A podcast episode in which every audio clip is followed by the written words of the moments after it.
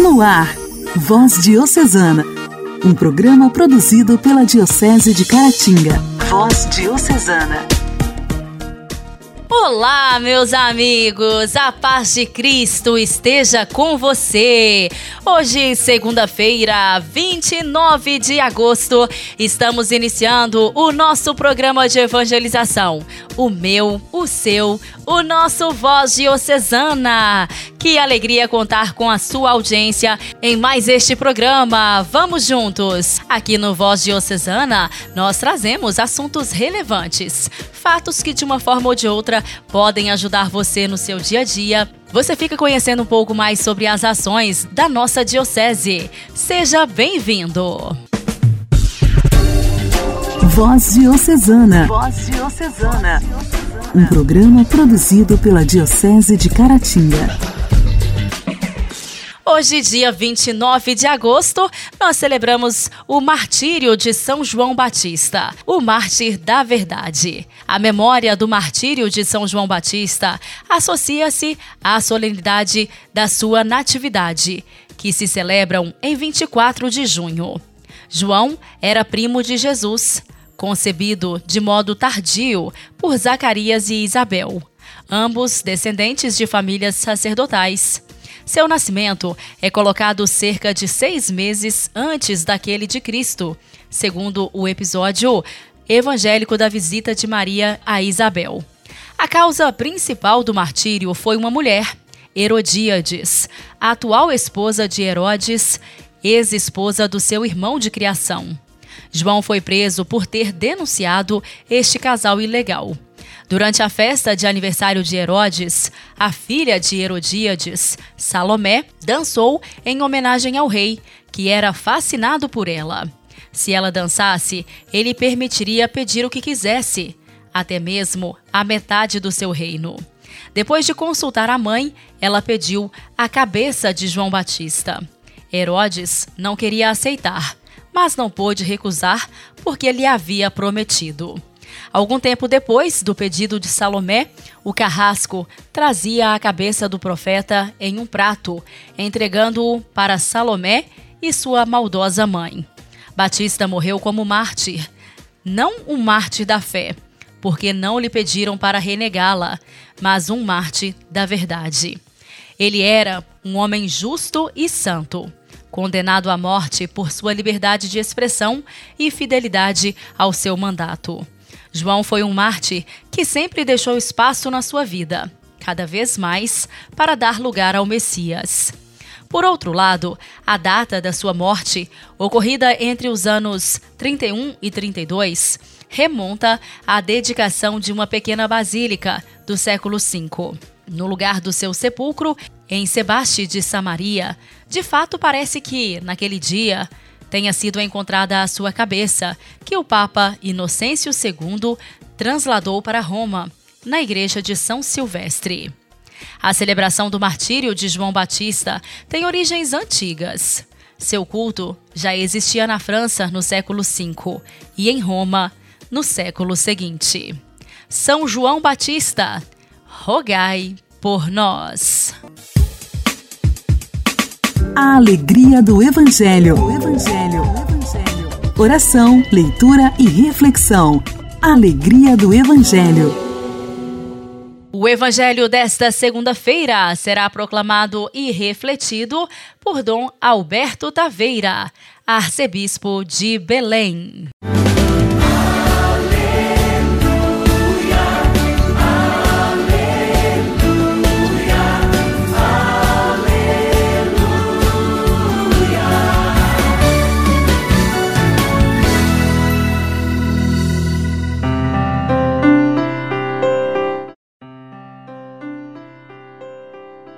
Do Evangelho de São Marcos, capítulo 6, versículos 17 a 29. Naquele tempo, Herodes tinha mandado prender João e colocá-lo acorrentado na prisão. Fez isso por causa de Herodíades, mulher de seu irmão Filipe, com quem tinha se casado. João dizia a Herodes: Não te é permitido ficar com a mulher do teu irmão. Por isso Herodíades o odiava e queria matá-lo, mas não podia, Com efeito, Herodes tinha medo de João, pois sabia que ele era justo e santo e por isso o protegia. Gostava de ouvi-lo, embora ficasse embaraçado quando o escutava. Finalmente chegou o dia oportuno. Era o aniversário de Herodes e ele fez um grande banquete para os grandes da corte, os oficiais e os cidadãos importantes da Galileia. A filha de Herodíades entrou e dançou, agradando a Herodes e seus convidados. Então o rei disse à moça: Pede-me o que quiseres e eu te darei. E lhe jurou, dizendo: Eu te darei qualquer coisa que pedires, ainda que seja a metade do meu reino. Ela saiu e perguntou à mãe: O que vou pedir? A mãe respondeu: A cabeça de João Batista. E voltando depressa para junto do rei, pediu: Quero que me des agora num prato a cabeça de João Batista. O rei ficou muito triste, mas não pôde recusar. Ele tinha feito o juramento diante dos convidados. Imediatamente o rei mandou que um soldado fosse buscar a cabeça de João. O soldado saiu, degolou-o na prisão, trouxe a cabeça num prato e a deu à moça. Ela a entregou à sua mãe. Ao saberem disso, os discípulos de João foram lá, levaram o cadáver e o sepultaram. Querido irmão, querida irmã, hoje celebramos o martírio de São João Batista. Dos santos se celebra a entrada no céu, o dia natalício para o céu, o dia da morte. Hoje celebramos de João Batista o martírio. Dele se celebra também o nascimento, no dia 24 de junho. Dada a importância dessa figura para a vida da igreja, para a história da nossa salvação. João Batista, numa cena que ouvimos agora, tão desagradável de vê-la descrita, porque uma cabeça em cima de uma bandeja, não é uma cena bonita, é tétrico aquilo que aconteceu quando, por maldade de Herodíades, por maldade de sua filha, e Herodes que acede a esse pedido tão horroroso, como Herodes cai numa verdadeira armadilha e acaba matando João Batista. Mas enxerguemos as coisas do outro lado. João Batista perdeu a cabeça. Muitos perdem a cabeça em outro sentido, fazendo coisas atrapalhadas, fazendo o mal, destruindo as pessoas ou a própria dignidade, através dos vícios, através de tantas atitudes que não correspondem à grande dignidade de filhos de Deus que nós recebemos do próprio Senhor. Perder a cabeça por causa da verdade. Ah, isso aqui vale a pena. Talvez não percamos a nossa cabeça no sentido de sermos degolados, mas haveremos sim de abrir o coração para que a nossa cabeça pense aquilo que agrada a Deus, aquilo que significa respeito à sua lei, à dignidade das pessoas, o que corresponda à verdade.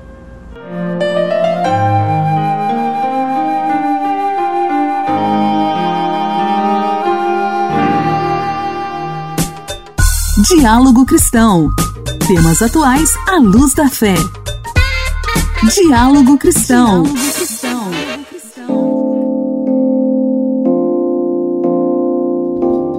O Brasil registrou o primeiro caso de varíola dos macacos, a monkeypox, em um cachorro.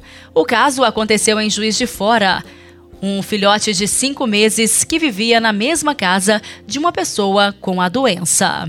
O animal começou a apresentar os sintomas no dia 13 de agosto. Primeiro, uma coceira, depois, lesões e crostas no dorso e no pescoço. O dono do animal foi orientado a só entrar em contato com o cachorrinho usando blusa de manga comprida, calças, luvas e máscara, e o cachorro está sendo mantido isolado. A transmissão da doença geralmente ocorre através do contato com as lesões, fluidos corporais e gotículas respiratórias de animais ou pessoas infectadas. O médico veterinário Francisco Edilson de Lima Júnior, da Comissão Nacional de Saúde Pública Veterinária, lembra que é a transmissão entre humanos que vem sustentando os surtos da doença mas por cautela, recomenda que animais que contraíram a monkeypox e estejam com sintomas, principalmente as lesões na pele, não tenham contato com outros animais ou pessoas por precaução para que ele não venha transmitir para outros animais ou para, é, eventualmente, para seres humanos. E, e recomenda-se que o proprietário busque assistência veterinária, comunique ao,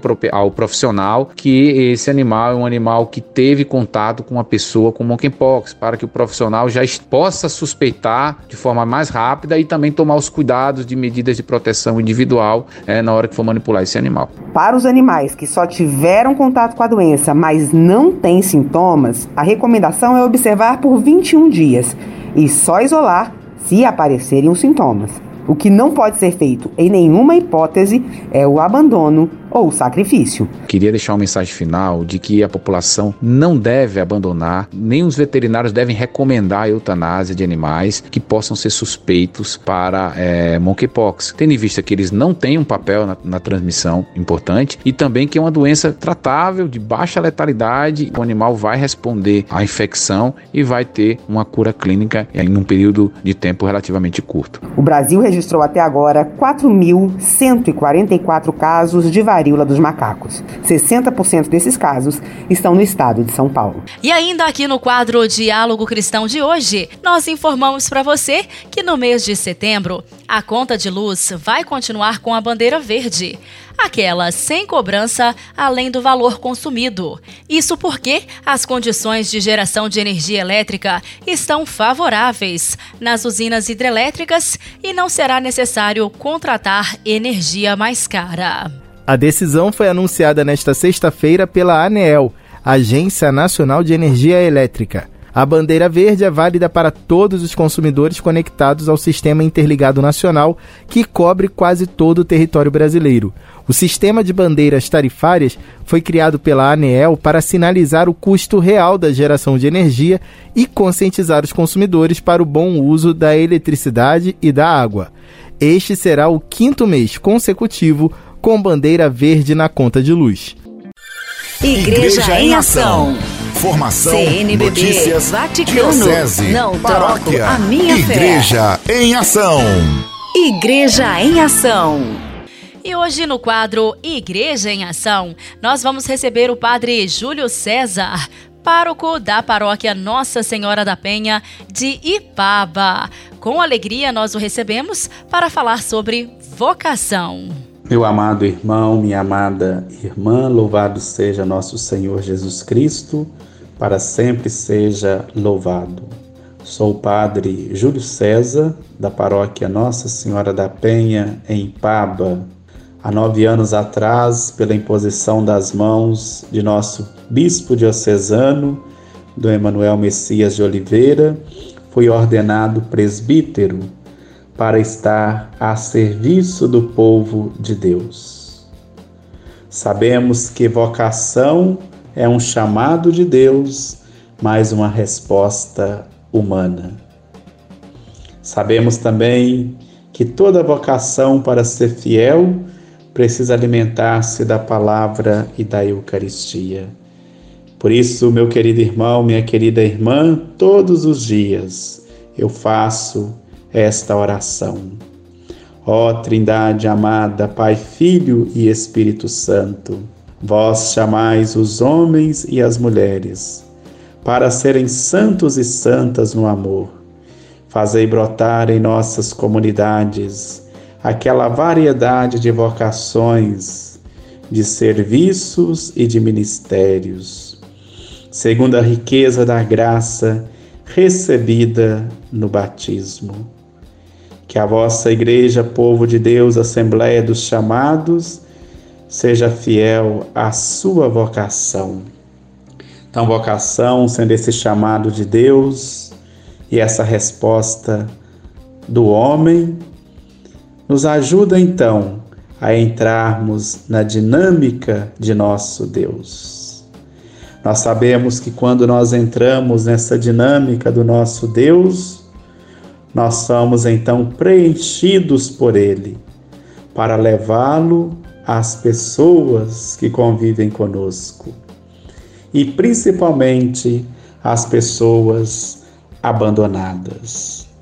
Então, meu querido irmão, minha querida irmã, mês de agosto é o mês vocacional.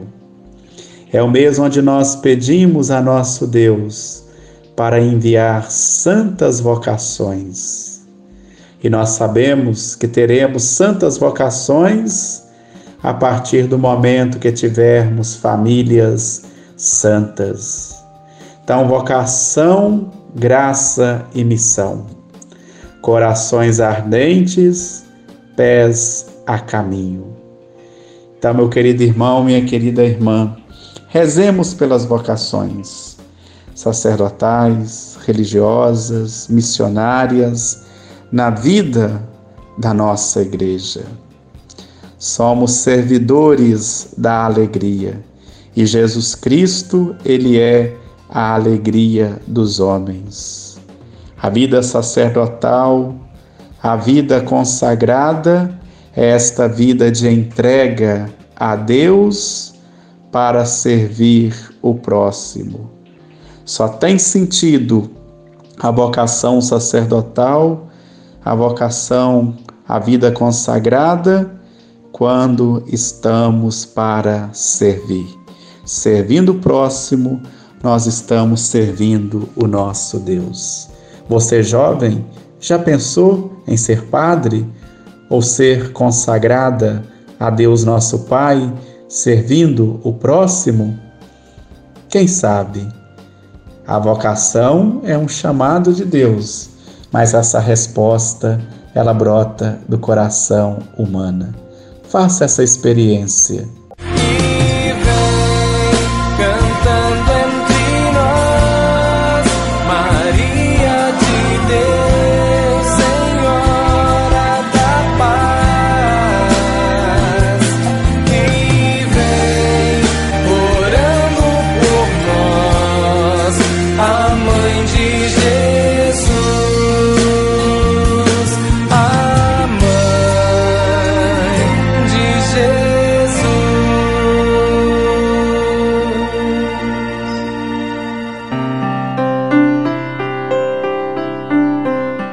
Povo de Deus, paz e bem, eu sou o Padre Marlone e esse é o nosso Momento Mariano.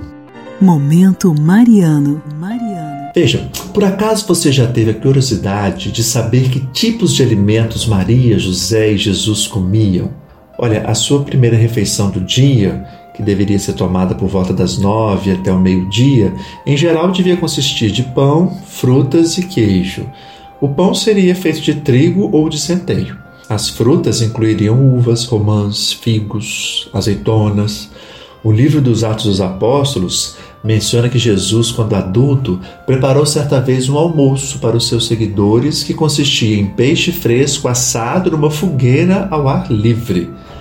A refeição principal, que é a mais substancial, servida à noite, incluiria legumes como vagens temperadas com alho e óleo, lentilhas, pepinos, cebolas, verduras, frutas, né, manteiga, leite de cabra, vinho e, se tivesse alguma ocasião especial, talvez até carne de cordeiro.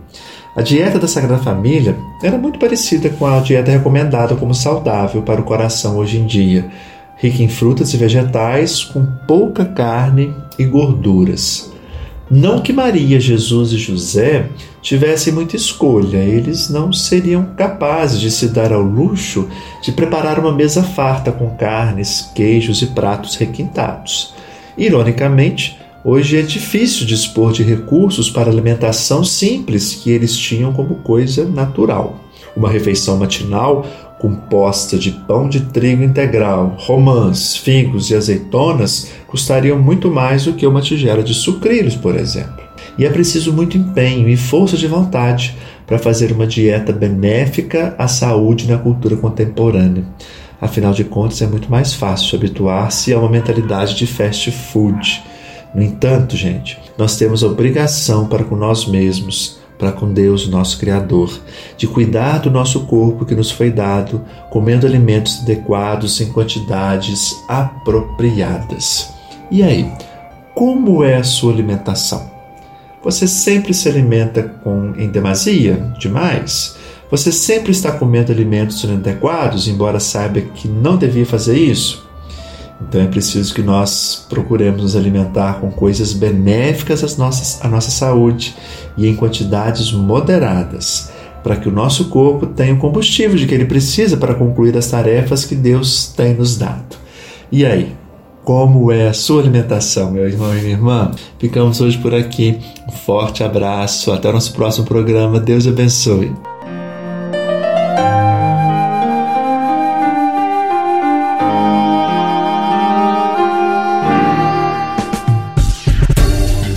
Voz Diocesana. Voz Diocesana. Um programa produzido pela Diocese de Caratinga. Meus amigos, por hoje é só. Vamos encerrando por aqui o nosso Voz Diocesana. Mas amanhã tem mais. A gente volta no mesmo horário, aqui pela sua rádio preferida. Deixo um abraço especial a cada um de vocês e desejo uma semana muito abençoada. Você ouviu Voz Diocesana, um programa da Diocese de Caratinga. Voz Diocesana.